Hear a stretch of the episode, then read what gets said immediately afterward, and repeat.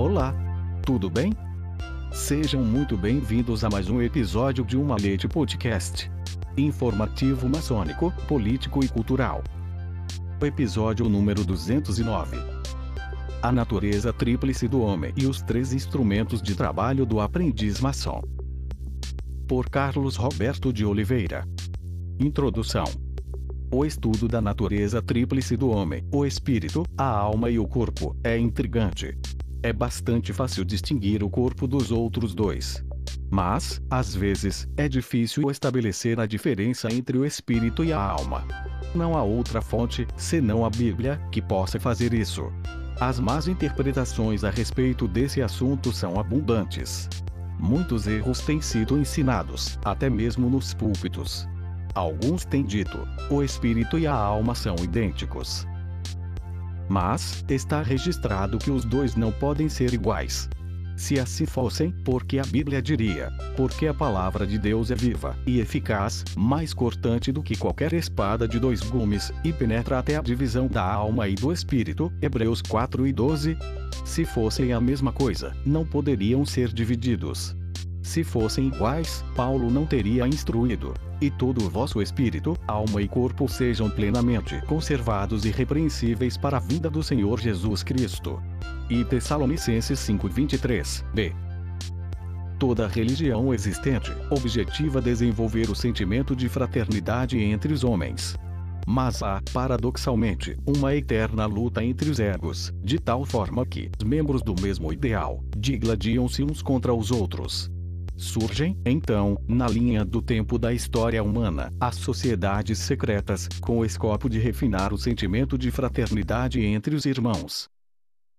Entre os muitos tipos de sociedades secretas, a mais conhecida é a franco-maçonaria, sendo ela mais antiga que qualquer das religiões existentes, pois que os sinais e símbolos maçônicos, hoje usados, se encontram esculpidos nos monumentos do Egito Antigo.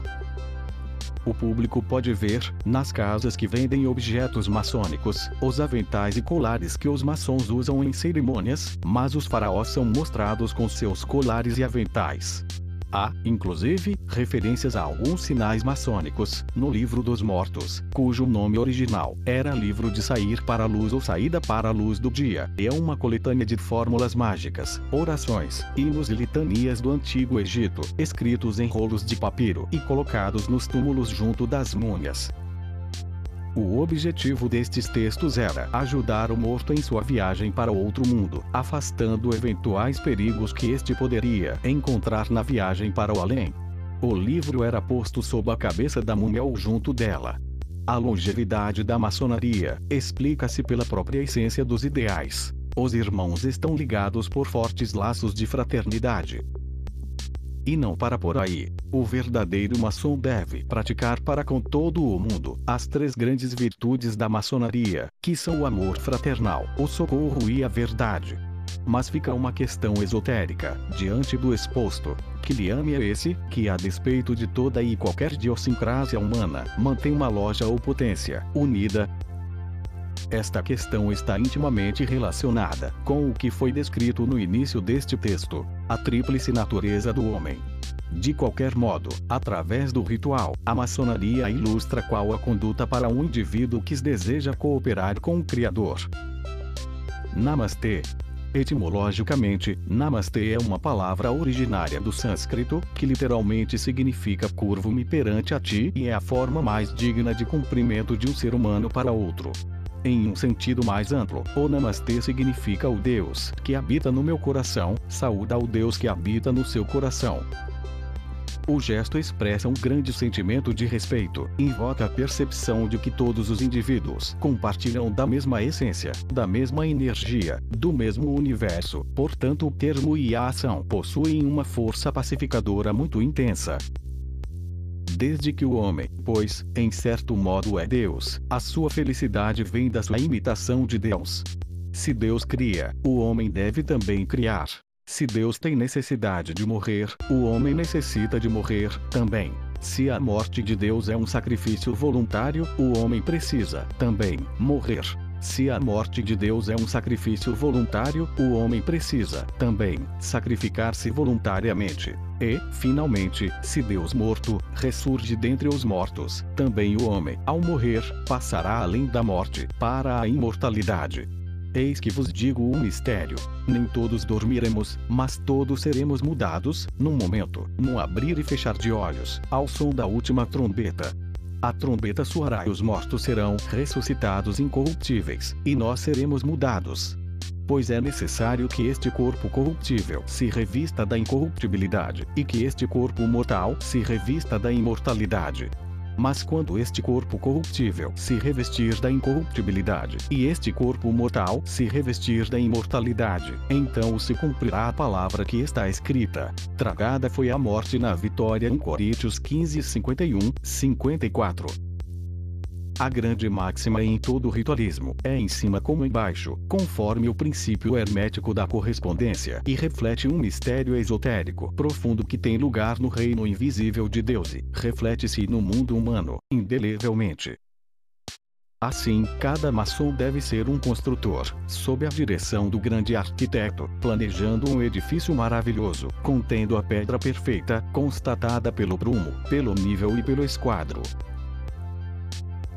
Os instrumentos de trabalho do grau de aprendiz. O significado filosófico e simbólico dos instrumentos de trabalho do grau de aprendiz maçom diz respeito aos conceitos fundamentais sobre a vida e o trabalho do homem e, como vimos na introdução, diz respeito à sua natureza tríplice: o corpo, a mente e espírito.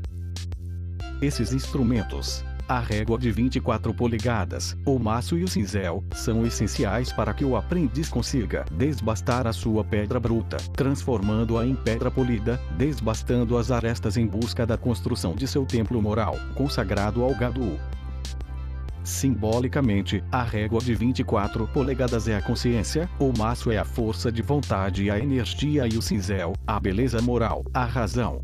Enfim, eles encerram o significado profundo de que o aprendiz deve dominar suas paixões, emoções e vaidades, aperfeiçoando seu espírito e se afastando das origens de suas preocupações e vícios do mundo profano. A régua de 24 polegadas consiste no mais fundamental e transcendental de todos os instrumentos de trabalho do aprendiz, já que sem a sua aplicação não é possível o emprego de nenhum outro instrumento. Sua utilização como instrumento auxilia no planejamento das atividades, estabelecimento de metas e priorização. Figurativamente, mede e traça sobre a pedra bruta o corte a ser efetuado. O aprendiz deve usá-la para ter precisão, clareza e objetivos claros em todo o seu métier maçônico. As 24 polegadas da régua, que correspondem ao tamanho de um passo normal, o equivalente a cerca de 75 centímetros, representam o total de horas de um dia, significando que o aprendiz deve viver o dia com critério e planejamento sabendo dividir seu tempo entre o trabalho, o lazer, a espiritualidade e o descanso físico e mental. Nos dias de hoje, a preocupação com a administração do tempo representa a lição da régua reconhecer e aceitar nossos limites e aprender a priorizar e eliminar coisas ou atividades fúteis. O maço. Espécie de martelo rudimentar funciona dentro do princípio da alavanca de Arquimedes. A alavanca é um objeto rígido que é usado com um ponto fixo apropriado para multiplicar a força mecânica que pode ser aplicada a outro objeto. Isto é denominado também vantagem mecânica, e é um exemplo do princípio dos momentos. Infere-se daí que o homem o inventou e o aperfeiçoou para potencializar a força aplicada a um trabalho mecânico. Como instrumento que serve para descarregar golpes, o maço representa na maçonaria todas as forças físicas, morais, mentais e espirituais, o poder do maço é ilimitado, pois dentro de cada pessoa existe uma reprodução do Gadu, que é onipotente. Na construção de sua autoescultura, o aprendiz precisa da força e da energia do maço para que as suas ações planejadas pela régua de 24 polegadas possam ser realizadas acuradamente. O cinzel O cinzel corta, dá forma, abre caminho através da matéria, com um fio cortante resistente, de tal modo que receba e transmita a força aplicada pelo maço, após o planejamento do trabalho. Simbolicamente, significa a capacidade de enxergar aquilo que é preciso mudar. A autocrítica do aprendiz maçom. Para isso, o aprendiz maçom deve possuir qualidades morais, sentimentos bons e generosos, uma mente bem dotada e educada e uma natureza espiritual pura e profunda. Além disso, deve dirigir e concentrar a energia a um ponto definido, a obra final, para que a força não se disperse e ele não se desvie do caminho traçado. Conclusão os três instrumentos de trabalho do aprendiz devem ser usados de forma conjunta e integrada. O conhecimento está ligado à régua de 24 polegadas, pois permite ao aprendiz medir suas emoções, paixões e vaidades, dominando-as para que possa evoluir, enquanto maçom. A ação está ligada à aplicação da força pelo maço sobre o cinzel, onde deve ser observado o controle emocional do irmão aprendiz na aplicação dos golpes para que não haja um acidente ou imperfeições na confecção da obra a ser construída. O cinzel representa a qualidade de sentir, pois é o instrumento com o qual o aprendiz entra em contato com a matéria do mundo externo. Conhecemos com a régua de 24 polegadas, sentimos com o cinzel e agimos com o maço. O trabalho de polimento nunca deve ser considerado como concluído. Por fim, estes três instrumentos estão relacionados com as três principais luzes da loja. A régua de 24 polegadas corresponde à sabedoria do venerável mestre na direção dos trabalhos em cada seção da loja. O maço corresponde à força e transmissão de energia realizada pelo primeiro vigilante em sua missão e o cinzel corresponde ao segundo vigilante, que representa a beleza e a forma como uma maçom cinzela a pedra bruta. Para encerrar, qual é a mensagem da maçonaria? É a de que cada um de nós deve ser um construtor, aliás, dentro da própria etimologia da palavra maçom. Cada um deve contribuir com seu trabalho, pois a vida não se parece com uma corrente tranquila que passa vagarosamente entre duas margens, mas se assemelha a uma torrente, cujas águas são dirigidas através de uma estação de força elétrica para gerar uma corrente que possa alimentar casas e fábricas.